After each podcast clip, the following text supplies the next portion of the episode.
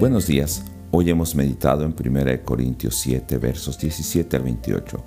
Y Pablo nos va a estar haciendo un llamado a vivir con la libertad que Dios nos ha dado. Y nos va a estar diciendo que posiblemente no podamos cambiar algunas situaciones, como la física en cuanto a la circuncisión o incircuncisión, que además era ritual, o sea, religiosa pues lo valioso, lo importante es vivir en obediencia y en los mandamientos de Dios.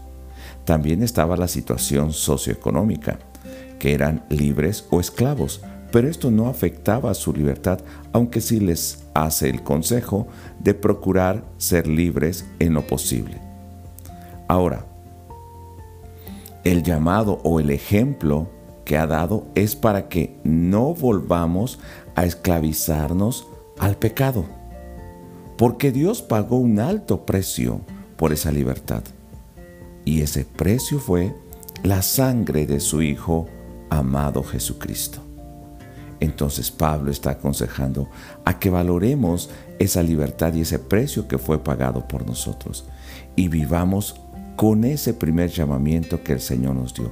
Esto es la libertad espiritual, sin importar tal vez las condiciones en las que Él nos haya encontrado. Y va a poner también o va a dar algunos consejos, puedan permanecer en esa libertad.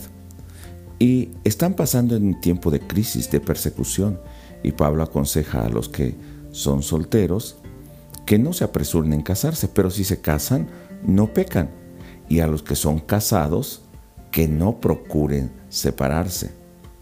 Así que nosotros debemos ver la situación en la que nos encontramos el día de hoy, la condición tal vez socioeconómica, la enfermedad, la situación ah, que estamos enfrentando en nuestros trabajos el día de hoy. Pero tenemos que valorar, sobre todo, que fuimos sacados de la esclavitud y se nos dio libertad del pecado por un alto precio. Y en esa libertad espiritual es donde tenemos que permanecer.